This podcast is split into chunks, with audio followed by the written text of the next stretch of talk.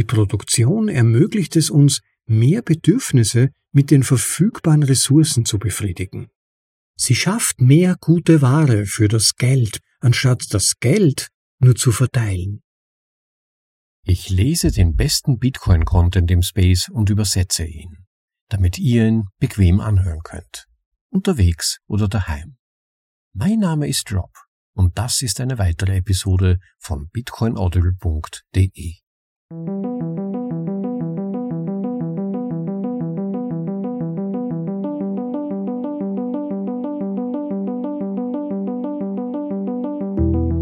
Willkommen zu Folge Nummer 146 von bitcoinaudible.de, dem Podcast mit den besten Artikeln aus dem Bitcoin Space, für euch vorgelesen zum bequemen Anhören, ob unterwegs oder daheim.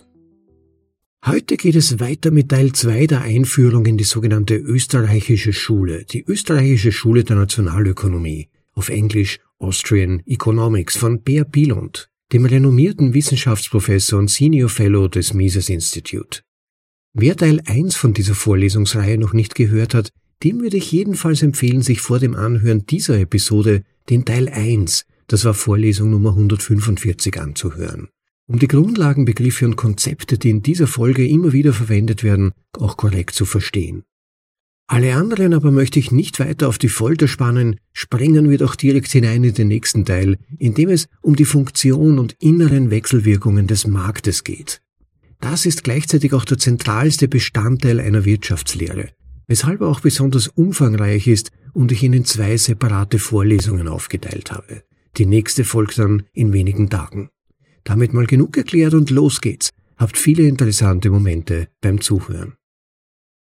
Teil 2 Der Markt Kapitel 4 Ein Prozess, keine Fabrik. Um zu verstehen, was in der Wirtschaft vor sich geht, ist es nicht wichtig, welche und wie viele Waren in den Regalen der Geschäfte stehen. Es geht darum, warum und wie sie dorthin gekommen sind.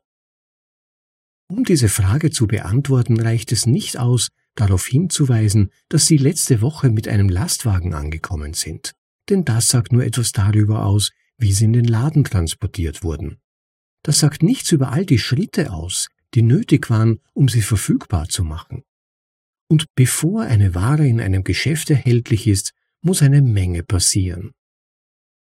Jede Ware, die du in einem Ladenregal siehst, wurde ursprünglich von jemandem erdacht. Sie wurde entworfen und dann produziert.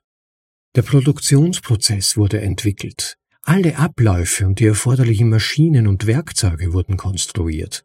Und dann wurde der Prozess überwacht und gesteuert. Jemand musste sich Gedanken darüber machen, wie man die Waren am besten vermarktet und den Laden verkauft und die logistischen Probleme löst. Und jemand musste die ganze Sache finanzieren. Mit anderen Worten, um alles zu verstehen, was wir um uns herum sehen, einschließlich all dessen, was wir für selbstverständlich halten, müssen wir erkennen, dass die Wirtschaft kein Zustand ist, sondern ein Prozess. Die Betrachtung einer Momentaufnahme der Wirtschaft sagt nur sehr wenig, wenn überhaupt darüber aus, wie sie funktioniert, sondern kann uns stattdessen in die Irre führen und uns zu voreiligen Schlüssen verleiten. Ohne den Prozess zu erkennen, kann man leicht zu dem Schluss kommen, dass eine bestimmte Situation ineffizient, falsch oder ungerecht ist, und auch denken, dass es einfach ist, sie zu verbessern, das Falsche zu korrigieren oder ein weniger ungerechtes Ergebnis zu berechnen. Wenn wir zum Beispiel nur einen Teil des Bildes betrachten, kann es ungerecht erscheinen, dass der Ladenbesitzer so viele Waren hat und andere Leute keine. Wenn wir jedoch das Gesamtbild betrachten, erkennen wir, dass diese Waren nicht dem Ladenbesitzer gehören, sondern lediglich Waren auf dem Weg zu ihrer endgültigen Verwendung durch die Verbraucher sind. Der Lagerhalter ist kein Hamsterer und hat wenig wirtschaftliche Macht. Der Lagerhalter erbringt die Dienstleistung, den Verbrauchern diese Waren zur Verfügung zu stellen und ist auf deren Bereitschaft und Fähigkeit angewiesen, die Waren zu kaufen, um über die Runden zu kommen. Ohne den Laden müssten die Kunden jeden einzelnen Artikel in großen Mengen bei einem Großhändler kaufen. Der Ladeninhaber bietet uns die Möglichkeit, viele Waren an einem Ort zu kaufen. Ein koordinierter Prozess. Die Wirtschaft besteht aus mehr als der Produktion einer Ware, die wir in einem Ladenregal stehen sehen. Seine Herstellung war möglich, weil es andere Prozesse und Produktionsverfahren gibt. Ein Hersteller von Süßigkeiten zum Beispiel produziert in der Regel nicht den Zucker, die Aromen oder die Farbstoffe, die darin enthalten sind. Süßwarenhersteller produzieren nur selten die Maschinen, die sie zur Herstellung der Süßigkeiten verwenden, das Gebäude, in dem sie die Süßigkeiten produzieren, verpacken und für den Versand vorbereiten oder das Kraftwerk, das sie mit Strom versorgt. Es reicht nicht aus zu sagen, dass die Süßigkeiten von nur einer Person hergestellt werden, bevor sie in den Regalen der Geschäfte landen. Tatsächlich könnten die Süßwarenhersteller ihre Süßigkeiten nicht herstellen, wenn es nicht bereits Hersteller der erforderlichen Zutaten gäbe. Der Süßwarenhersteller ist also Teil einer viel längeren Lieferkette, die die Lücken im Gesamtproduktionsprozess füllt, der wiederum viele Produzenten und spezifische Produktionsprozesse umfasst. Zusammen bilden diese Prozesse, die oft von verschiedenen Unternehmen durchgeführt werden, eine sehr lange Kette von Vorgängen, die Schritt für Schritt das spezifische Gut aus den ursprünglichen Faktoren herstellen, die uns zu Beginn der Zeit zur Verfügung standen. Natur und Arbeitskraft. Jemand hat das Land gerodet, um Zuckerrohr oder Mais anzubauen. Jemand beschloss, Transportdienstleistungen anzubieten, was möglich war, weil jemand anderes bereits Straßen gepflastert und Lastwagen hergestellt hatte. Diese Lastwagen konnten hergestellt werden, weil jemand bereits Stahl, Kunststoff und alles andere, woraus Lastwagen bestehen, produzierte. Der Stahl konnte hergestellt werden, weil andere bereits Minen und Schmelzwerke betrieben. Wenn wir alle Dinge auflisten würden, die es dem Süßwarenhersteller ermöglichen, Süßigkeiten herzustellen, wäre die Liste lang. Selbst Kleinigkeiten wie der Kaffee, den die Arbeiter in der Süßwarenfabrik in ihrer Pause trinken, sind das Ergebnis einer langen Lieferkette, an der Tausende von Menschen in vielen Ländern beteiligt sind. Es ist nicht wichtig, all die Dinge aufzuzählen, die an der Herstellung einer bestimmten Ware beteiligt sind, sondern zu verstehen, dass die Wirtschaft aus dem Zusammenspiel all dieser Dinge besteht. Es scheint, dass viele Unternehmen und Arbeiter nötig sind, um die lange Reihe von Waren zu produzieren, die nur für die Herstellung dieser Süßigkeit gedacht sind, die du dann kaufen kannst. In gewissem Sinne stimmt das auch. Alle waren beteiligt und alle waren notwendig, damit dir das Endprodukt zur Verfügung gestellt werden kann. Aber der Bergmann hat natürlich keine Ahnung, dass aus dem Erz, das er aus der Mine holt, der Stahl wird, der zu einem Teil einer Maschine geschmolzen wird, die die Süßigkeiten produziert, die du heute im Laden kaufen kannst. Der Kaffeebauer hatte keine Ahnung, dass sein Kaffee Arbeiter in einem weit entfernten Land antreibt, die eine spezielle Art von Süßigkeiten herstellen, die du gerade zu kaufen gedenkst. Genauso wenig muss der Ladenbesitzer über alle Schritte Bescheid wissen, die nötig sind, um einen Vorrat an Süßigkeiten in den Regalen zu haben. Der Punkt ist, dass der ausgeklügelte, komplexe Produktionsprozess, der jede Ware, die du im Laden siehst, hervorbringt, von niemandem speziell entworfen wurde. Der gesamte Prozess ist nicht einmal auf die Herstellung bestimmter Waren abgestimmt. Niemand hat eine Blaupause oder ein Flussdiagramm erstellt, in dem all diese Schritte und ihre Reihenfolge festgelegt sind. Niemand hat geschätzt, wie viel Gestein zerkleinert werden muss, um das Eisenerz zu gewinnen, das schließlich für die Herstellung von Süßigkeiten verwendet wird. Was den Prozess antreibt, ist nicht die Herstellung von Waren, sondern die Schaffung von Werten für dich als Verbraucher. In der gesamten Wirtschaft konkurrieren Unternehmen miteinander, um durch die Produktion und das Angebot von Waren so viel Wert wie möglich zu schaffen. Wir stellen uns das als Wettbewerb vor, als die Herstellung gleicher oder ähnlicher Produkte. Konkurrierende Süßwarenhersteller zum Beispiel. Aber das ist eine sehr eingeschränkte Sichtweise. Süßwarenhersteller konkurrieren indirekt um den Stahl, der in ihren Süßwarenmaschinen verwendet wird. Das heißt, sie konkurrieren mit allen anderen Herstellern, die Stahl verwenden. Dasselbe gilt für Zucker und mit den Arbeitnehmern und der Kaffee, den die Arbeiter trinken. Vielleicht verwenden einige von ihnen sogar Zucker in ihrem Kaffee. Warum wird ein Teil des produzierten Stahls für die Maschinen verwendet, die Süßigkeiten herstellen? Die Antwort auf diese Frage wird in Kapitel 5 ausführlich erörtert. Im Moment reicht es aus festzustellen, dass alle Unternehmen direkt oder indirekt Waren herstellen, die für die Verbraucher bestimmt sind. Die gesamte Produktion verfolgt dieses Ziel, unabhängig davon, ob die Hersteller von Stahl beispielsweise genau wissen, wofür ihr Stahl verwendet wird oder nicht. Sie wissen es nicht und brauchen es auch nicht zu wissen. Es ist der Wert, den die Verbraucher in dem produzierten Wahn sehen, der bestimmt, wie viel sie zu zahlen bereit sind. Diese Zahlung rechtfertigt die Investitionen und Ausgaben der Unternehmen in der gesamten Wirtschaft. Folglich wird das, was alle Unternehmen tun und wie sie es tun, indirekt durch ihre Erwartung koordiniert, dass sie dazu beitragen, die Verbraucher mit wertvollen Gütern zu versorgen. Kontinuierliche Innovation Es ist wichtig festzustellen, dass der Wettbewerb über die Unternehmen und die Produktion, die wir sehen, hinausgeht. Ja, diese Unternehmen konkurrieren. Wie wir zuvor gesehen haben, konkurrieren sie sowohl direkt als auch indirekt, indem sie versuchen, die gleichen Inputs zu kaufen und an die gleichen Kunden zu verkaufen. Dies ist jedoch eine viel zu eingeschränkte Sichtweise des Wettbewerbs, die nicht berücksichtigt, was längerfristig wichtig ist. Unternehmen konkurrieren nicht nur mit bestehenden Unternehmen, sondern auch mit Unternehmen, die noch nicht existieren. Und die Unternehmen, die es bereits gibt, sind das Ergebnis eines solchen Wettbewerbs, der bereits stattgefunden hat. Wenn dies seltsam klingt, liegt das daran, dass wir gewohnt sind, die Wirtschaft als einen Zustand, eine Momentaufnahme zu betrachten und nicht als einen Prozess.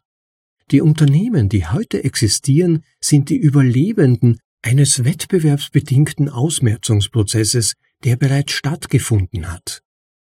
Diese Unternehmen sind nur deshalb noch im Geschäft, weil sie besser waren, produktiver, qualitativ hochwertiger und so weiter.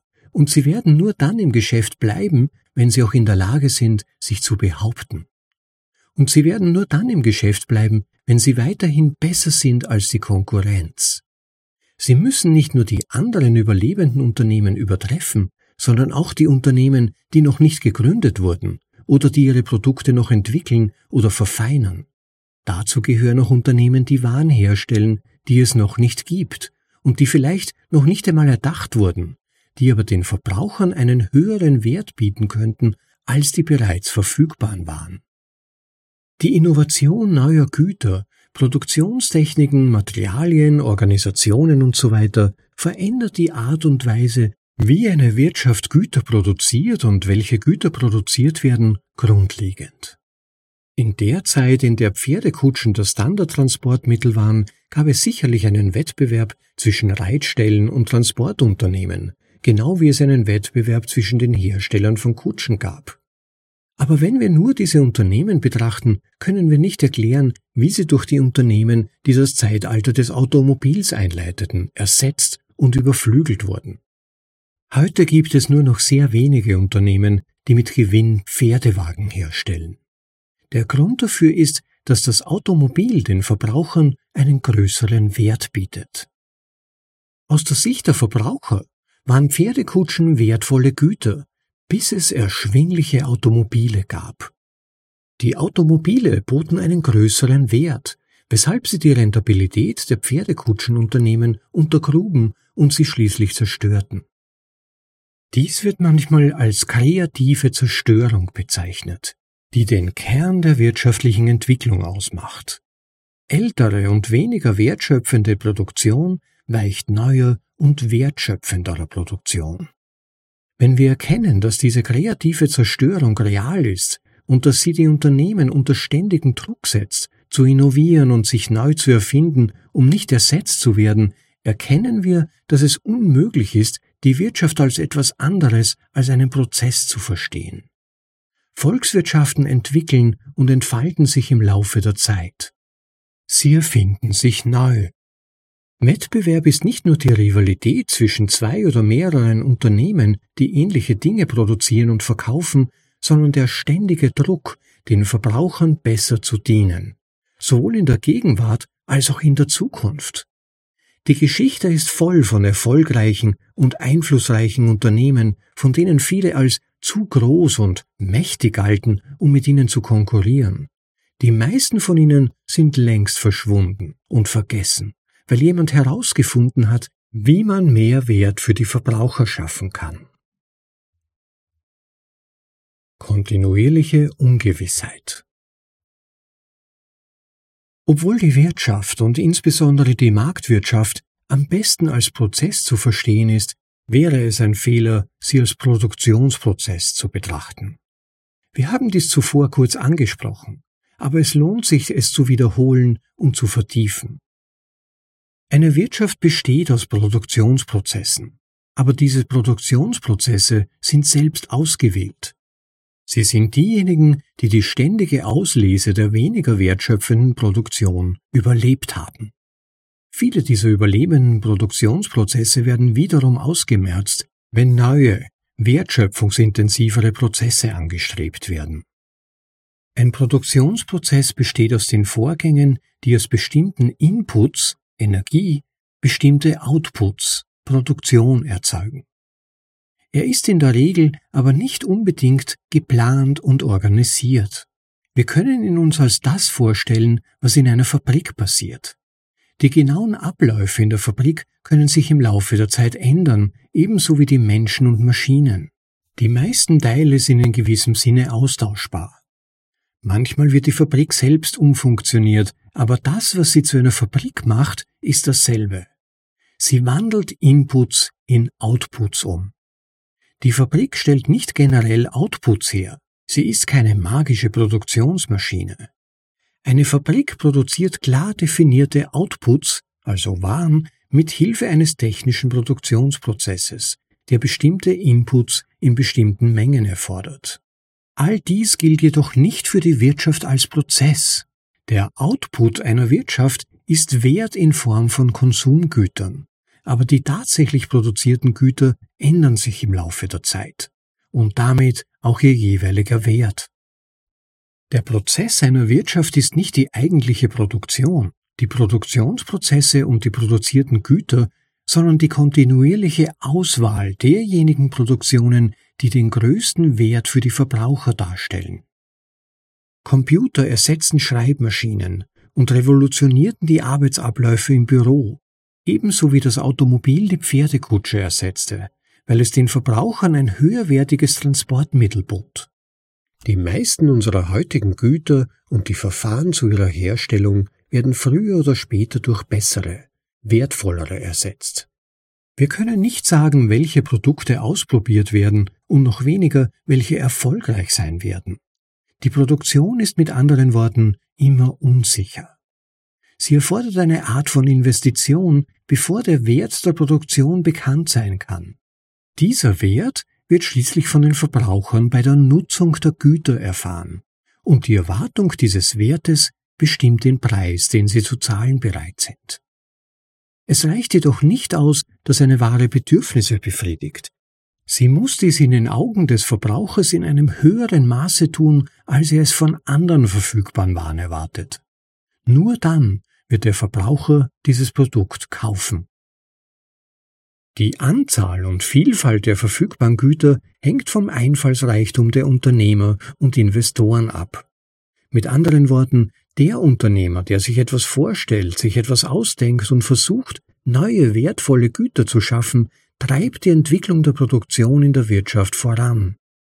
Der Verbraucher ist dann im Nachhinein der Richter darüber, welche Produktionen der Unternehmer von ausreichendem Wert sind, um gekauft zu werden und zu welchen Preisen. Mit anderen Worten, der Verbraucher ist souverän und bestimmt durch den Kauf oder Nichtkauf, welche Unternehmer Gewinne erzielen und welche Verluste erleiden. Kapitel 5 Produktion und Unternehmertum Warum produzieren wir? Aus dem einfachen Grund, dass die Natur nicht automatisch alle unsere Bedürfnisse und Wünsche befriedigt. Wildtiere, Getreide und Beeren reichen nicht aus, um die Weltbevölkerung zu ernähren. Computer, Flugzeuge und Krankenhäuser wachsen nicht auf Bäumen. Mit anderen Worten, die Mittel, die uns zur Verfügung stehen, sind knapp. Wenn wir für etwas mehr Verwendung haben, als wir mit den uns zur Verfügung stehenden Mitteln erfüllen können, müssen wir haushalten. Das heißt, wir müssen eine Auswahl treffen und die Kompromisse abwägen. Dann ist es sinnvoll, mit den Ressourcen sorgsam umzugehen, damit wir sie nicht verschwenden oder für die falschen Dinge einsetzen. Es gibt zwei wichtige Strategien für den Umgang mit Knappheit. Erstens gibt es die Rationierung, das heißt, wir schränken die Nutzung einer Ressource ein, damit sie länger zur Verfügung steht. Dies ist eine gängige und angemessene Strategie für jede spezifische Ressource, die endlich ist. Jemand, der nur über begrenzte Mengen an Wasser und Lebensmitteln verfügt und keine Hoffnung hat, Zugang zu weiteren Ressourcen zu erhalten, würde beispielsweise davon profitieren, wenn er sein Trinken und Essen einschränkt um länger am Leben zu bleiben. Diese Strategie ist zwar intuitiv, aber für die Gesellschaft als Ganzes und insbesondere für die Märkte in der Regel unangemessen. Die bessere Strategie ist die Produktion, die den Wert steigert. Einfach ausgedrückt, die Produktion ermöglicht es uns, mehr Bedürfnisse mit den verfügbaren Ressourcen zu befriedigen. Sie schafft mehr gute Ware für das Geld bzw. eingesetzte Energie, anstatt das Geld, eingesetzte Energie, nur zu verteilen. Produktion zur Überwindung von Knappheit. Die Produktion mildert die Last der Knappheit, indem sie das bessere Mittel schafft. Sie schafft mehr Wert, indem sie das, was die Natur bietet, verändert, manipuliert und verbessert. Weil wir produzieren, können wir viel mehr Bedürfnisse und höherwertige Bedürfnisse befriedigen, als es sonst möglich wäre. Je besser wir in der Produktion werden, desto mehr und besser geeignete Mittel stehen uns zur Verfügung. Das ist die Bedeutung von Wirtschaftswachstum. Je größer eine Wirtschaft ist, desto produktiver ist sie. Was bedeutet, dass sie die Bedürfnisse der Verbraucher besser befriedigen kann. Sie schafft mehr Wert.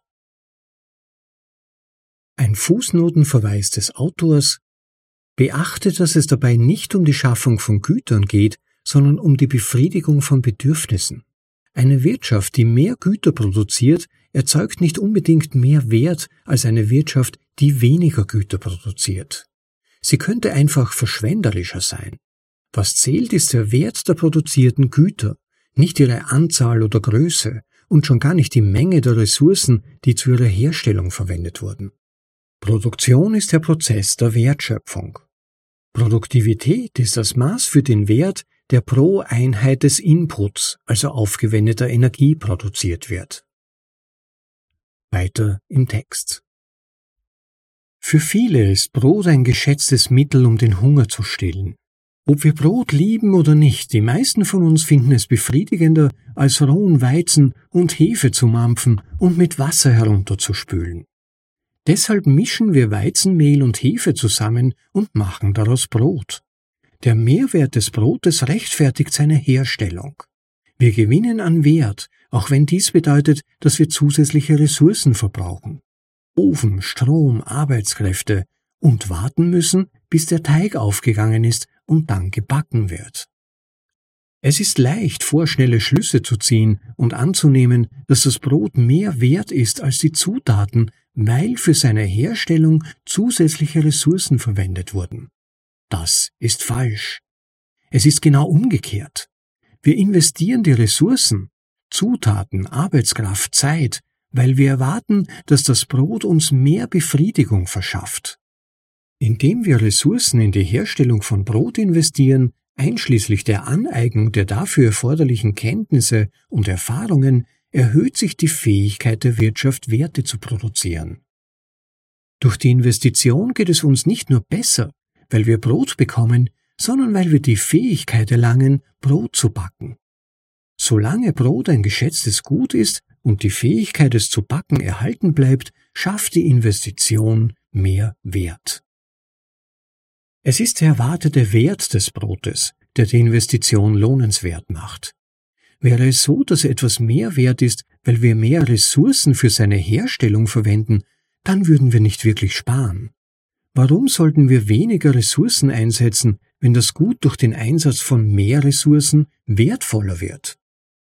Wir wären dann besser dran, je mehr Ressourcen wir einsetzen. Das ist natürlich Blödsinn. Wir wirtschaften, weil es Verschwendung ist, mehr Ressourcen als nötig einzusetzen. Wir können mit den eingesetzten Ressourcen eine wertvollere Leistung erbringen, wenn wir ihre Verschwendung vermeiden. Ressourcenverbrauch und Wertschöpfung stehen jedoch oft in einem Zusammenhang. Sie scheinen Hand in Hand zu gehen, zumindest im Nachhinein. Der Grund dafür ist, dass der erwartete Wert die Kosten rechtfertigt. Mit anderen Worten, wenn wir etwas produzieren wollen, von dem wir erwarten, dass es von großem Wert ist, dann können wir es uns leisten, Ressourcen für die Produktion einzusetzen. Wenn wir dagegen ein Gut produzieren wollen, das nur einen begrenzten Wert hat, dann können wir den Einsatz von Ressourcen nicht rechtfertigen. Die Kosten werden auf der Grundlage des erwarteten Wertes, der produziert wird, gewählt. Das bedeutet, dass ein hochwertiges oder luxuriöses Produkt nicht deshalb teurer ist, weil es aus seltenen teuren Materialien hergestellt wird, sondern es wurde aus seltenen teuren Materialien hergestellt, weil das Gut teurer ist. Der Wert bestimmt die Kosten, nicht umgekehrt. Das klingt irgendwie verkehrt, also lasst uns zur Veranschaulichung noch einmal das Brotbacken betrachten. Brot ist ein Konsumgut, daher ist sein Wert leicht zu verstehen. Es befriedigt direkt ein Bedürfnis. Es lässt uns besser fühlen, weil es den Hunger stillt und gut schmeckt. Die Menschen mögen Brot unterschiedlich bewerten, aber sie alle schätzen es, weil es ihnen eine gewisse persönliche Befriedigung verschafft. Aber was ist mit den Dingen, die für die Herstellung des Brotes benötigt wurden? Das Mehl, die Hefe, das Wasser, der Ofen und die Elektrizität werden von den Verbrauchern nicht direkt genossen, sondern sind lediglich Mittel, die zur Herstellung des Endprodukts verwendet werden. Sie befriedigen die Verbraucher nur indirekt, indem sie das Brotbacken ermöglichen. Diese Ressourcen haben einen Wert, weil sie zur Herstellung von Brot beitragen. Wir können dies leicht erkennen, wenn wir Ressourcen hinzufügen, die nicht zum Verbrauchererlebnis beitragen. Stelle dir vor, der Bäcker kauft einen Automotor und stellt ihn in die Bäckerei. Das ist ein Kostenfaktor für die Bäckerei. Aber bringt einen Mehrwert für das Brot? Die Antwort lautet überhaupt nicht. Der Motor erhöht den Wert des Brotes für die Verbraucher nicht. Die Verbraucher schätzen das Brot nicht höher ein und sind nicht bereit, einen höheren Preis dafür zu zahlen, nur weil der Bäcker einen Motor gekauft hat. Ähnlich verhält es sich mit verschiedenen Mehlsorten oder unterschiedlichen Öfen, die ebenfalls zur Produktion beitragen. Die Verbraucher bewerten das Ergebnis, nicht den Input. Wenn Sie Weizenbrot und Roggenbrot gleich bewerten, dann ist es egal, welches Mehl der Bäcker verwendet. Das billigere wäre also die wirtschaftlichere Wahl. Wir können dies leicht erkennen, wenn wir den umgekehrten Fall betrachten. Stelle dir vor, es gibt einen Bäcker und die Leute mögen das Brot, das dieser Bäcker anbietet. Das Brot hat also einen Wert, ebenso wie die Bäckerei und die Zutaten, die der Bäcker zur Herstellung des Brotes verwendet. Stelle dir nun vor, dass die Menschen plötzlich kein Brot mehr wollen, so dass der Bäcker es nicht mehr verkaufen kann. Welchen Wert hat sein Brot dann noch? Null. Welchen Wert hätte dann der Ofen des Bäckers? Der Wert des Ofens sinkt ebenfalls, vielleicht auf Null. Es ist wichtig zu sagen, vielleicht zu Null, weil es davon abhängt, für welche anderen Zwecke Brotbacköfen verwendet werden können. Wenn er nur zum Backen von Brot verwendet wird, dann hat er keinen Wert mehr. Warum sollte jemand einen Brotbackofen haben wollen, wenn niemand mehr Brot haben will? Also ist der Ofen nutzlos und hat keinen Wert. Er kann jedoch einen Schrottwert haben, wenn seine Materialien, Stahl, Glas und so weiter, recycelt und für andere Zwecke verwendet werden können. Der Wert des Backofens würde dann auf den Schrottwert sinken, da dies nun seine wertvollste Verwendung ist. Dies gilt nicht nur für die Materialien des Ofens. Wenn der Ofen für etwas anderes verwendet werden kann als zum Backen von Brot, dann könnte er immer noch einen höheren Wert haben als Schrott. Aber der Wert würde sinken. Warum? Weil er zum Backen und nicht für etwas anderes verwendet wurde, weil das Backen die höherwertige Verwendung war. Der Bäcker hat den Ofen gekauft oder gebaut, weil er zur Wertschöpfung beiträgt. Sparsamkeit bedeutet, dass wir die höherwertige Verwendung wählen, weil wir mehr Wert aus den Ressourcen ziehen. Dies ändert sich jedoch im Laufe der Zeit. Wenn das Backen keine geschätzte Verwendung mehr ist, sinkt der Wert des Ofens. Sein Wert kann nicht höher sein als seine neue beste Verwendung zur Herstellung von etwas anderem, das wertvoll ist. Wenn jemandem eine bessere Verwendung für den Ofen einfällt als das Backen von Brot, dann hat der Ofen für diese Person einen höheren Wert als für den Bäcker. Wir würden dann erwarten, dass diese Person unter sonst gleichen Bedingungen dem Bäcker den Ofen zu einem Preis anbietet und abkauft, der höher ist als der Wert des Ofens für den Bäcker. Dieses einfache Beispiel zeigt, dass die sogenannten Produktionsmittel nicht an sich wertvoll sind, sondern nur in dem Maße, wie sie zur Herstellung eines geschätzten Konsumgutes beitragen. Alle Produktionsmittel haben nur deshalb einen Wert, weil sie dazu beitragen, Güter zu schaffen, die von den Verbrauchern gewünscht werden. Dies gilt auch für etwas, das so weit von einem Konsumgut entfernt ist wie ein Öltanker. Sein Wert ergibt sich nicht aus den Ressourcen, die zu seiner Herstellung verwendet wurden, sondern aus der Art und Weise, wie er in der Produktion von Konsumgütern eingesetzt wird und zu deren Wertsteigerung beiträgt. Und natürlich werden für die Herstellung des Öltankers Ressourcen eingesetzt, weil erwartet wird, dass er zu geschätzten Konsumgütern beiträgt. Der erwartete Wert des Ergebnisses, das das Öltankschiff ermöglicht, rechtfertigt die Kosten für seine Herstellung.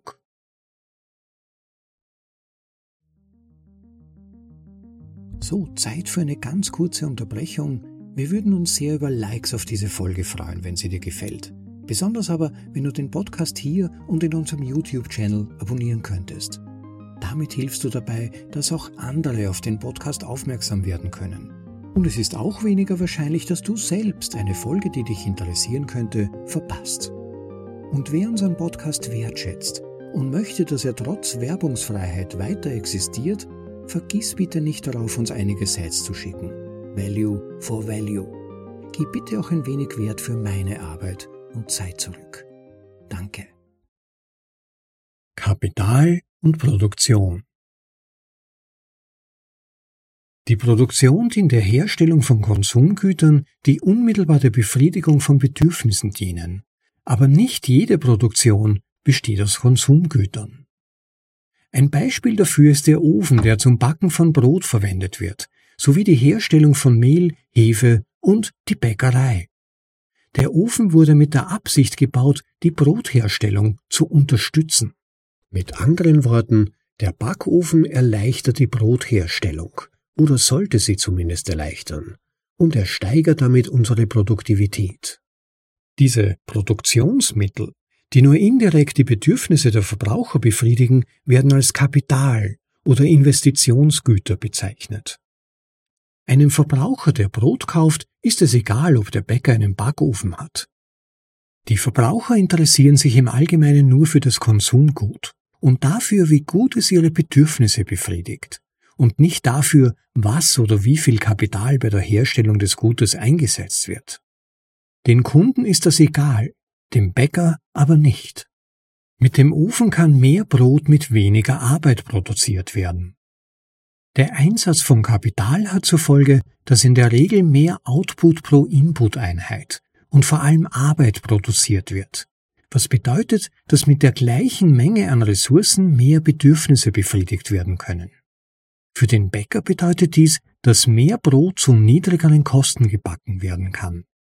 Der Zweck des Kapitals und der Grund, warum es eingesetzt und geschaffen wird, ist, dass es unsere Produktivität erhöht. Wir erhalten mehr wertvollen Output für den investierten Input. Bei der Produktivität geht es nicht nur darum, wie viel von etwas produziert werden kann, sondern auch darum, was produziert werden kann. In der Tat ist die wirtschaftliche Produktivität kein technisches Maß für Produktionseinheiten, sondern ein Maß für den Wert. Kapital ermöglicht die Produktion bestimmter Arten von Gütern. Eine oft übersehene, aber sehr wichtige Rolle. Kommen wir noch einmal auf den Bäcker zurück. Stell dir vor, es gibt keinen Ofen, aber es ist möglich, Fladenbrote zu backen, indem man den Teig auf einen flachen Stein über einem offenen Feuer legt. Dieser Bäcker verbringt seine Tage damit, Fladenbrot zu backen. Es ist ein lohnendes Unterfangen, denn Fladenbrote befriedigen die Wünsche der Verbraucher besser als die Zutaten selbst. Und es gibt genügend Verbraucher, die Fladenbrot anderen einfachen Brotsorten vorziehen, für die kein Ofen erforderlich ist. Mit anderen Worten, das Backen von Fladenbrot ist eine produktive Nutzung der Arbeit des Bäckers, des Mehls, des Steins und des Feuers. Aber ein Ofen würde es dem Bäcker ermöglichen, neue Brotsorten herzustellen, von denen wir und vor allem der Bäcker erwarten würden, dass sie für die Verbraucher von noch größerem Wert sind. Nehmen wir an, ein einfacher Ofen lässt sich aus flachen Steinen herstellen, die auf dem Feuer angeordnet werden. Die Investition in das Sammeln von Steinen und deren Anordnung erhöht den Wert der Bemühungen des Bäckers beim Brotbacken. Die Steine ergeben einen einfachen Ofen, aber der Bäcker kann nun andere Brotsorten herstellen, die von den Verbrauchern vermutlich mehr geschätzt werden als Fladenbrote. Die auf diese Weise angeordneten Steine bilden ein Kapitalgut, einen Ofen, indem der Bäcker Zeit und Mühe aufwendet, um die Steine über den Feuer anzuordnen, hat er neues Kapital geschaffen, das den Wert für die Verbraucher zu steigern verspricht. Wenn die Dinge wie geplant laufen, wird das Ergebnis eine erhöhte Wertproduktion sein. Wir denken oft, dass Investitionsgüter langlebig sind. Es stimmt, dass Steine lang halten, aber das bedeutet nicht, dass der Ofen es auch tut. Vielmehr wird er durch die Nutzung irgendwann abgenutzt sein. Damit der Ofen nützlich bleibt, müssen wiederholt oder kontinuierlich Investitionen in ihn getätigt werden, zum Beispiel durch den Austausch von zerbrochenen Steinen. Geschieht dies nicht, wird der Nutzen dieses Kapitals im Laufe der Zeit abnehmen und schließlich seinen Wert verlieren, da der Ofen unbrauchbar wird. Wir sagen, dass wir Kapital verbrauchen, indem wir es nutzen. Dies gilt für alle Kapitalien, allerdings in unterschiedlichem Maße.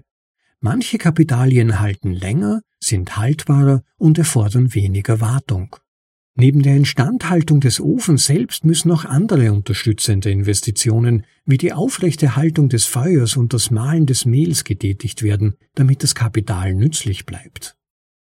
Die gesamte Kapitalstruktur erfordert kontinuierliche Investitionen. In der Tat ist der Ofen nur dann nützlich, wenn das andere Kapital, das für die Brotherstellung erforderlich ist, funktionsfähig gehalten wird. Alle Kapitalgüter verschlechtern sich mit der Zeit und dem Gebrauch. Mit anderen Worten, Kapital wird hinzugefügt, um die Produktivität zu steigern, wird aber selbst bei der Produktion von Konsumgütern verbraucht. Wir brauchen ständige Reinvestitionen, damit das Kapital nützlich und von Wert bleibt. Der Ofen aus Steinen ist natürlich nicht annähernd so effektiv wie unsere modernen Öfen, aber er könnte das Beste sein, was der Bäcker zu dieser Zeit tun konnte. Um einen langlebigeren und effektiveren Ofen herzustellen, bräuchte der Bäcker Zugang zu Stahl und fortschrittlichen Werkzeugen, die es vielleicht noch nicht gab. Selbst wenn der Bäcker herausfinden würde, wie ein solcher modernerer Ofen funktionieren könnte, wäre es vielleicht weder seine Zeit noch seine Mühe wert, herauszufinden, wie man Gestein in Eisen und Eisen in Stahl verwandelt, um daraus dann einen Ofen zu bauen. Schließlich ist er ein Bäcker. Aber jemand anderer könnte es tun. Und jemand anderes hat es getan, denn heute haben wir moderne, hocheffektive Stahlöfen. Moderne Öfen sind das Ergebnis jahrhundertelanger Investitionen in neues und verbessertes Kapital, verfeinerte Konstruktionen, bessere Materialien und effektivere Produktionstechnologien. Wir nehmen diese lange und komplexe Geschichte als selbstverständlich hin. Aber dieser historische Produktionszyklus hat zu den modernen Geräten geführt, die heute in den Geschäften in unserer Nähe erhältlich sind. Das Gleiche gilt für alles, was wir kaufen können. Jede Ware ist ein verfeinertes Stück Natur, das zu einem einzigen Zweck geschaffen wurde, um uns als Verbraucher zufriedenzustellen.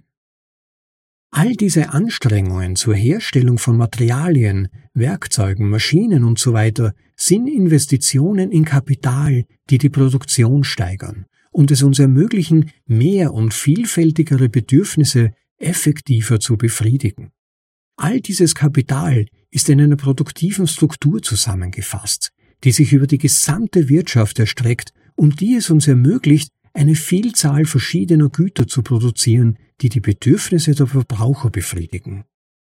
Wir bezeichnen die Menge des Kapitals, das in verschiedenen Kombinationen, wie der Ofen aus Steinen und das Feuer verwendet wird, die es der Gesellschaft ermöglichen, bestimmte Waren und Dienstleistungen zu produzieren, als Kapitalstruktur der Wirtschaft. Diese Struktur sowie alles, was sie umfasst, wurde geschaffen. Die Produktion neuen Kapitals trägt zur Struktur bei, indem sie Produktionskapazitäten hinzufügt oder verbessert. Erhaltungsinvestitionen verlängern den Nutzen des vorhandenen Kapitals und Veräußerungen und Umschichtungen verlagern Kapital auf die Produktion anderer Güter, wodurch die Struktur und damit die Produktionskapazität der Wirtschaft verfeinert, angepasst und verändert wird. Diese Handlungen, die eine kontinuierliche Veränderung der Kapitalstruktur bewirken, werden von den Unternehmern durchgeführt. Die Rolle des Unternehmers Unternehmer haben die Aufgabe, unsere Zukunft zu gestalten. Sie tun dies, indem sie neue Güter schaffen oder die Produktion verfeinern und verbessern.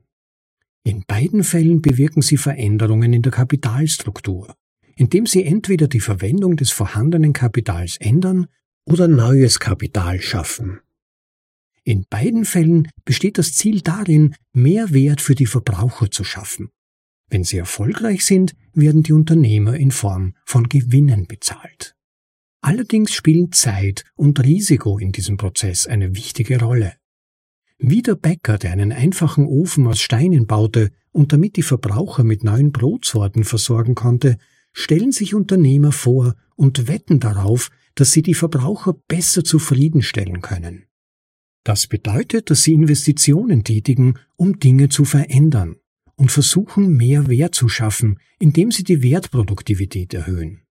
Sie produzieren Güter, weil sie glauben, dass diese Güter den Verbrauchern besser dienen und daher sehr gefragt sein werden.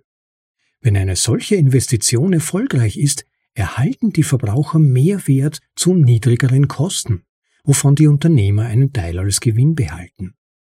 Wenn die Investition fehlschlägt, was bedeutet, dass die Verbraucher das Angebot des Unternehmers nicht annehmen, verliert die Investition an Wert und kann vollständig verloren gehen. Das Hauptproblem, mit dem Unternehmer konfrontiert sind, besteht darin, dass der Wert des Produktionsaufwands nicht bekannt ist, bevor die Produktion abgeschlossen ist. Erst wenn die fertige Ware verkauft wird, erfährt der Unternehmer, ob sich die Investition gelohnt hat, ob die Verbraucher die Ware wollen. Im Gegensatz dazu sind die Kosten bekannt und fallen an, lange bevor das Gut fertiggestellt ist und zum Verkauf angeboten wird. Bei diesen Kosten handelt es sich nicht nur um die Inputs, aus denen das Produkt entsteht, wie Mehl, Hefe und Wasser, die zu Brot verarbeitet werden, sondern auch um das benötigte Kapital, den Ofen, die Bäckerei und so weiter. Selbst in den Fällen, in denen ein Unternehmer Aufträge annimmt und bezahlt wird, bevor er die eigentliche Ware produziert, fallen einige Kosten als Teil der noch nicht produzierten Ware an. Zu diesen Kosten gehören zum Beispiel die Gründung des Unternehmens, das Experimentieren mit Kapital, das Herausfinden, wie man einen Ofen herstellt, die Entwicklung eines Rezepts oder eines Produktionsplans. Es müssen Investitionen getätigt werden, um das Gut zu produzieren, das dann verkauft werden kann. Dieses Problem wird oft als Theorie der Ungewissheit im Unternehmertum im Englischen Uncertainty Bearing Theory of Entrepreneurship bezeichnet. Unternehmertum ist die wirtschaftliche Funktion, die Ungewissheit der Schaffung zukünftiger Güter zu ertragen. Produktion, ohne zu wissen, ob sie wertschöpfend und gewinnbringend ist, oder ob sie Verluste einbringen wird. Es ist das Gewinnpotenzial, das es rechtfertigt, die Produktion aufzunehmen und die Ungewissheit der unternehmerischen Investition zu tragen. Es ist die Möglichkeit, Verluste zu erleiden, die diese Anstrengungen mäßigt und die Unternehmer dazu zwingt, auf die Wünsche der Verbraucher einzugehen.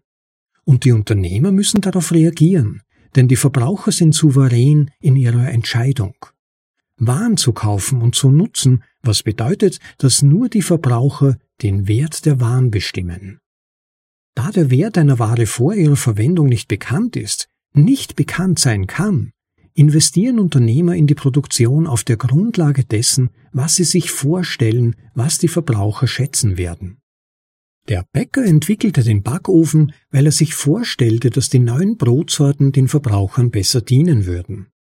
Der höhere erwartete Wert rechtfertigte die Kosten für die Entwicklung und den Bau des Ofens.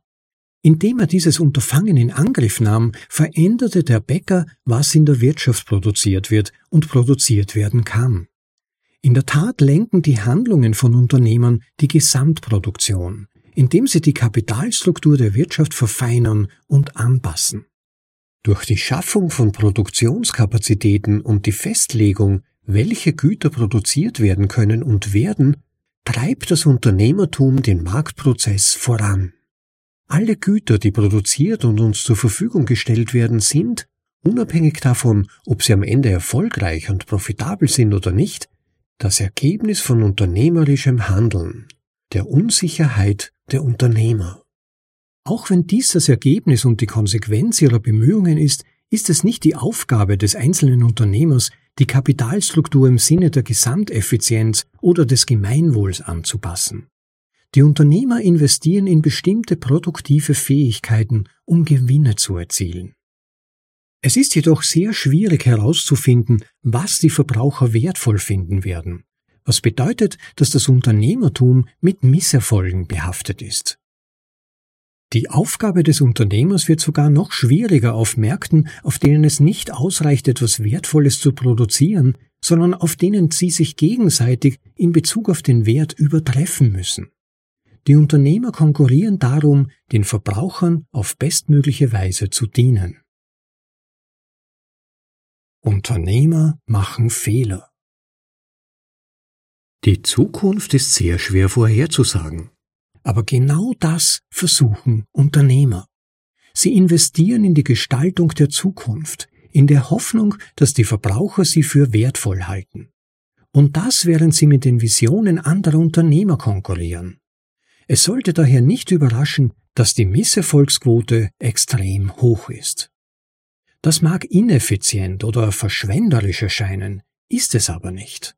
Das wäre es, wenn man wüsste, was die Verbraucher schätzen. Denn mit diesem Wissen über die Zukunft kann die Produktion leicht auf Effizienz getrimmt werden. Das Unternehmertum löst jedoch ein anderes Problem. Der Wert liegt in den Köpfen der Verbraucher.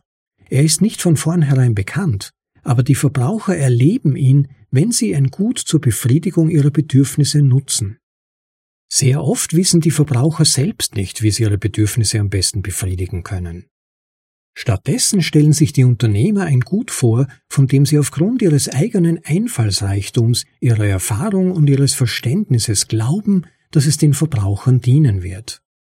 Um einen größeren Wert als die bereits angebotenen Waren zu bieten und damit eine Chance auf Gewinne zu haben, müssen Unternehmer den Verbrauchern voraus sein und ihnen eine wertvolle Lösung vorstellen, die sie vielleicht noch nicht in Betracht gezogen haben. Wie Henry Ford gesagt haben soll, wenn ich die Leute gefragt hätte, was sie wollen, hätten sie gesagt, schnellere Pferde. In der Tat dachten die meisten Menschen wahrscheinlich wirklich, dass sie einfach nur schnellere Pferde wollten. Aber Ford stellte sich vor, dass pferdelose Wegen den Verbrauchern einen höheren Wert bieten würden, und er war in der Lage, Automobile zu Preisen anzubieten, die die Verbraucher kaufen würden. Tatsache ist, dass die Verbraucher, unabhängig davon, ob sie sagen können, welche Waren sie wollen oder nicht, immer zwischen den ihnen angebotenen Waren wählen. Das ist der Moment, in dem die Verbraucher ihre Souveränität ausüben. Die Unternehmer können die Verbraucher nicht zwingen, etwas zu kaufen. Sie können nur Waren produzieren, die die Verbraucher hoffentlich schätzen und deshalb auswählen. Das Kalkül eines Verbrauchers ist einfach, aber für Unternehmer schwer vorherzusehen und zu erfüllen. Erstens muss die Ware einen Wert bieten, indem sie ein Bedürfnis des Verbrauchers befriedigt. Wenn das, was der Unternehmer anbietet, für den Verbraucher keinen Wert hat, dann ist es keine Ware. Zweitens muss das Gut ein besseres, wertvolleres Mittel zur Befriedigung eines Bedürfnisses bieten als andere Güter, die dasselbe Bedürfnis befriedigen. Ist dies nicht der Fall, dann ist die Ware unwirksam und von geringerem Wert für die Befriedigung dieses Bedürfnisses. Folglich muss der Unternehmer es zu einem niedrigeren Preis anbieten, damit es sich für den Verbraucher lohnt. Drittens muss die Ware einen Mehrwert bieten, der über die Waren hinausgeht, die andere Bedürfnisse zu befriedigen versprechen. Die Unternehmer konkurrieren um das Geld der Verbraucher. Viertens muss die Ware einen ausreichenden Wert haben, damit der Verbraucher sie jetzt kauft und sich nicht entscheidet, sein Geld zu behalten und in Zukunft etwas anderes zu kaufen. Der Unternehmer muss einen Wert schaffen, der all diesen Ebenen der Verbraucherbewertung entspricht. Es versteht sich von selbst, dass Unternehmer versuchen, etwas extrem Schwieriges zu tun. Sie tun dies, weil sie glauben, dass sie am Ende in irgendeiner Weise davon profitieren werden. Aber unabhängig davon, ob es ihnen gelingt oder nicht, erbringen sie mit ihren Versuchen, Werte zu schaffen, einen entscheidenden Dienst für andere Unternehmer und die Wirtschaft insgesamt. Wir werden in Kapitel 7 auf die wirtschaftliche Berechnung eingehen. Indem sie auf der Grundlage ihres eigenen Wissens und ihrer Vorstellungen konkurrieren, wie sie den Verbrauchern am besten zu Diensten sein können, schaffen sie Wissen für die Wirtschaft insgesamt. Die Erkenntnisse der Unternehmer darüber, was die Verbraucher wertschätzen, und die daraus resultierenden Gewinne dienen neuen Unternehmern als Richtschnur für ihre Bemühungen. Ähnlich verhält es sich mit Verlusten, die andere Unternehmer darauf hinweisen, dass sie etwas anderes ausprobieren sollten. Folglich kann jeder unternehmerische Versuch von dem Wissen und den Erfahrungen früher Unternehmer profitieren. Dadurch wird die unternehmerische Wertschöpfung kumulativ. Erfolge werden vergrößert und zu Sprungbrettern für künftige Produktionen. Fehler werden ausgemerzt. Es wäre jedoch falsch, gescheiterte Unternehmer zu verunglimpfen. Auch wenn sie erfolglos waren und Verluste erlitten haben, haben sie der Wirtschaft einen unschätzbaren Dienst erwiesen, indem sie Informationen darüber zur Verfügung stellten, was nicht funktioniert. Dies sind wertvolle Informationen für alle anderen Unternehmer. Wenn Unternehmer scheitern, werden die Ressourcen, das Kapital, die sie investiert haben, für andere Unternehmer verfügbar die dann ihre eigene Produktion steigern oder etwas Neues ausprobieren können. Zusammenfassend lässt sich sagen, dass Unternehmer den Verbrauchern dienen, indem sie unsere Zukunft gestalten. Sie tun dies, indem sie Ideen für neue, erdachte Güter ausprobieren und auf der Grundlage ihres erwarteten Wertes Löhne an Arbeitnehmer zahlen und neues Kapital entwickeln. Wenn Unternehmer sich bei ihren Entscheidungen irren, erleiden sie persönlich den Verlust dieser Investitionen. Dieser Verlust ist die Gesamtheit der Investitionen, die sie in die Produktion getätigt haben. Die an die Arbeitnehmer gezahlten Löhne und die an die Kapitalgeber gezahlten Preise. Kapitel 6 Wert, Geld und Preis Bislang haben wir die Wirtschaft ausschließlich unter dem Gesichtspunkt des Wertes betrachtet. Wert ist das letztendliche Ziel unseres Handelns und die Motivation für unser Verhalten. Er ist persönlich subjektiv, das heißt, er entsteht durch die Befriedigung eines Bedürfnisses. Wenn wir hungrig sind, nehmen wir Nahrung zu uns. Wenn wir uns einsam fühlen, besuchen wir vielleicht einen Freund. Wert ist die Beseitigung oder Befriedigung eines Unbehagens, zum Beispiel Hunger oder Einsamkeit, was uns in eine bessere Lage versetzt. Wir können Befriedigungen vergleichen, zum Beispiel, dass wir Orangen mehr mögen als Äpfel und Birnen mehr als beides. Einfache Wertvergleiche in Bezug auf unsere persönliche Befriedigung sind unproblematisch. Wenn wir sowohl hungrig als auch durstig sind, können wir schnell entscheiden, welches Unbehagen wir zuerst beseitigen wollen, indem wir überlegen, wie dringend wir das jeweilige Unbehagen empfinden. Aber obwohl wir Vergleiche anstellen und feststellen können, welche Befriedigung größer wäre, gibt es keine Werteinheiten. Das Problem der Wertmessung. Wir können nicht messen, inwieweit wir durch eine bestimmte Handlung Unbehagen beseitigt haben. Die Befriedigung, die dies mit sich bringt, ist ein Gefühl, das wir erleben und das keine Einheiten oder genauen Maße hat. Wir können nicht sagen, dass wir Orangen 2,5 mal mehr mögen als Äpfel und Birnen 1,3 mal mehr als Orangen. Wir können die subjektiven Werte verschiedener Menschen nicht miteinander vergleichen, da ihre erlebte Befriedigung persönlich ist. Es ist unsinnig zu sagen, dass Adam Birnen 20 Prozent mehr mag als Beth Birnen.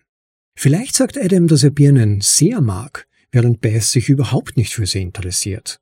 Wenn sie wirklich so empfinden, könnte Beth anbieten, Adam ihre Birne zu geben. Aber das ist immer noch kein Maß dafür, wie sehr sie beide Birnen schätzen. Und es ist auch kein Vergleich, der eine universelle Einheit der Zufriedenheit verwendet. Beth schätzt es, Adam die Birne zu geben. Vielleicht sind ihre Gefühle für Adam stark und sie weiß, dass er Birnen mag. Aber das sagt nichts darüber aus, wie sehr Beth oder Adam es schätzt, die Birne zu behalten oder zu verschenken. Das Fehlen eines Maßes macht den Wert in einem sozialen Umfeld problematisch. Vor allem im fortgeschrittenen Volkswirtschaften mit langen, spezialisierten Produktionsprozessen, die wir in Kapitel 7 erörtern werden. Wie gehen wir mit knappen Ressourcen sparsam um, damit wir so viel Wert wie möglich erhalten? Zur Veranschaulichung. Stelle dir eine kleine Gesellschaft mit 150 Personen vor, in der es genug Wasser gibt, um den Durst von 45 Personen zu löschen und genug zu essen, um 30 von ihnen zu sättigen. Wie kann man feststellen, welche 45 Personen am durstigsten und welche 30 am hungrigsten sind? Diese Gesellschaft könnte beschließen, das Wasser und die Lebensmittel zu nutzen, um in die Produktion zu investieren, wodurch sie einen noch größeren Wert schaffen könnte. Wenn zehn Menschen genug Wasser und Lebensmittel für drei Tage erhalten, könnten sie mehr Wasser und Lebensmittel holen und sie den anderen zurückbringen. Sollte diese Gesellschaft diese Investition tätigen? Soll sie eine Gruppe von zehn Personen oder zwei Gruppen von fünf Personen in verschiedene Richtungen auf die Suche schicken? Wen sollten sie auswählen, um das neu gewonnene Wasser und die Lebensmittel einzusammeln? Wer von den verbleibenden Leuten sollte das verbleibende Wasser und die verbleibende Nahrung erhalten? Solche Vergleiche erfordern eine Form der Bemessung von Wert, aber da Wert eine persönliche Erfahrung ist, gibt es keine. Es gibt keine Lösung für dieses Problem der Ökonomisierung. Märkte lösen dieses Rätsel durch Geld und Preise, die objektive soziale relative Bewertungen liefern. Mehr dazu später und daher Vergleiche und Einsparungen in Bezug auf geschätzte Güter ermöglichen. Wenn Birnen 1,3 mal so viel kosten wie Orangen, können wir leicht entscheiden, wie wir unsere Kaufkraft einsetzen, um so viel Zufriedenheit wie möglich zu erlangen. Birnen, Orangen oder eine Kombination aus beidem kaufen. Wir können solche Vergleiche sowohl einzeln als auch gemeinsam anstellen. Wie wir sehen werden, sind Geld und Preise für eine Wirtschaft unverzichtbar. Ohne sie können wir nicht funktionieren. Die Verwendung von Geld. Wir neigen dazu, sowohl Geld als auch Preise für selbstverständlich zu halten. Sie sind so allgegenwärtig, dass die meisten an Geld als Maß für den Wert denken. Sie denken sogar an den Wert selbst in Form von Geld. Das ist ein Irrtum. Geld ist das allgemein verwendete Tauschmittel, und es hat für uns einen Wert, weil es diese Funktion erfüllt. Wir schätzen Geld wie andere Waren, weil es für uns etwas leisten kann. Aber es sind nicht die Scheine und Münzen selbst, die uns einen Wert geben, sondern die Erwartung, dass wir mit ihnen kaufen können, was wir wollen. Das bedeutet, dass Geld funktioniert, weil wir es als solches erkennen, und deshalb im Austausch akzeptieren. Geld hat Kaufkraft. Es ist der Glaube, dass man mit Geld Waren kaufen kann, der es wertvoll macht. Wenn wir glauben würden, dass wir mit Geld keine Waren kaufen können, vielleicht glauben wir zum Beispiel, dass andere es nicht annehmen, würden wir es auch nicht annehmen. Das bedeutet, dass Geld Geld ist, weil die Menschen es für Geld halten. In diesem Sinne ist Geld eine sich weitgehend selbstverstärkende soziale Institution. Wir alle haben Erfahrung im Umgang mit Geld und daher eine Vorstellung davon, was es bedeutet, dass etwas Geld ist. Dies erklärt jedoch nicht, was Geld ist, warum es so ist oder wie es entstanden ist. Überlege dir, was dich dazu bringen würde, etwas als Geld zu akzeptieren. Oder, um zum eigentlichen Thema zu kommen, was würde eine Gesellschaft, die kein Geld verwendet, dazu bringen, etwas als Geld zu akzeptieren? Da der Wert des Geldes darin besteht, dass andere es als Tauschmittel akzeptieren, hat nichts, was Geld sein will, von Anfang an einen Wert als Geld. Erst wenn eine Sache auf breiter Basis als Tauschmittel angenommen wird, wird sie als Geld anerkannt, aber nicht vorher.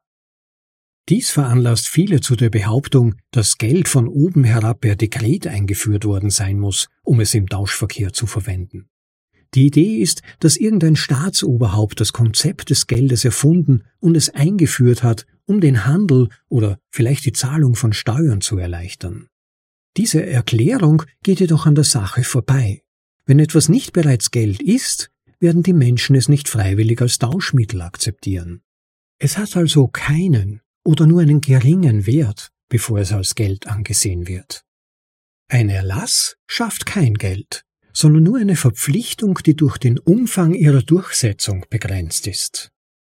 Es ist jedoch durchaus denkbar, dass eine Regierung ein bereits bestehendes Geld nach und nach übernehmen und monopolisieren kann, was auch schon vorgekommen ist.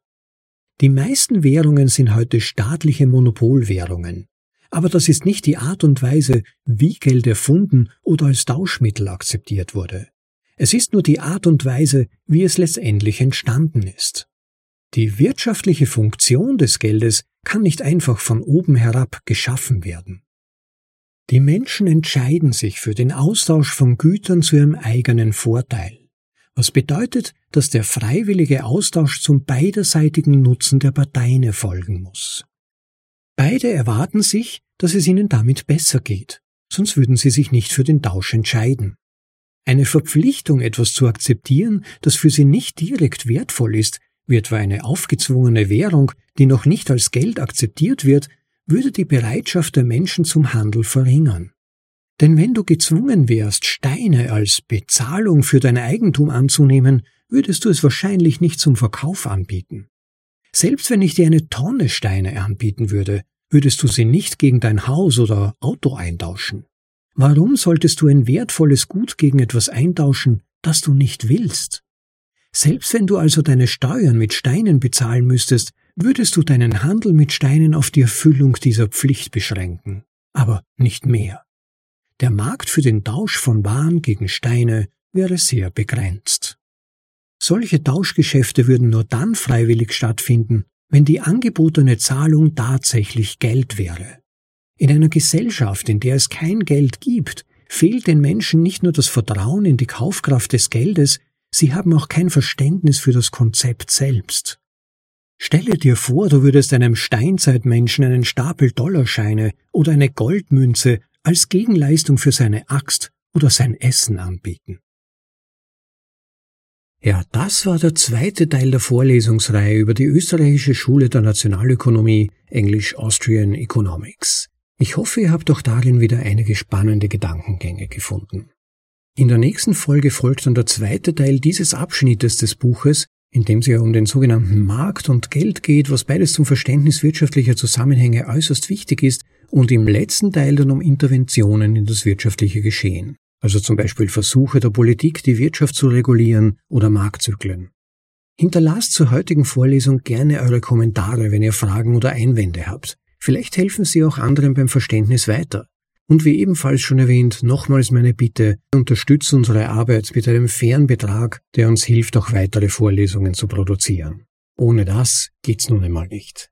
Insofern vielen, vielen Dank an all jene von euch, die in mehr oder weniger regelmäßigen Abständen gemäß dem Value for Value Prinzip auch immer wieder tatsächlich den Podcast unterstützen. Ihr habt, wie ihr ja schon wisst, einen ganz besonderen Platz in meinem Herzen. Und wenn ihr es nicht bereits getan habt, bitte nicht vergessen, diese Vorlesung zu liken oder sogar noch besser, den Channel als solchen zu abonnieren. Klickt dazu einfach in der App, in der ihr euch befindet, oder in unserem YouTube-Channel auf den Subscribe-Button, den Abonnieren-Button, am besten mit dem Glockensymbol dazu, dann verpasst ihr auf keinen Fall weitere Vorlesungen, die euch interessieren könnten. Ja, ich hoffe, es hat euch gefallen. Heute gibt's keine Nachbesprechung. Das Buch selbst spricht für sich selbst und ich muss auch ein wenig meine schon etwas angekratzte Stimme schonen. Ich hoffe, die Vorlesung dieses Abschnitts hat euch gefallen und dass ihr auch beim nächsten Mal wieder dabei seid. Bis dahin, habt eine tolle Zeit, genießt das Leben. Ciao, euer Rob.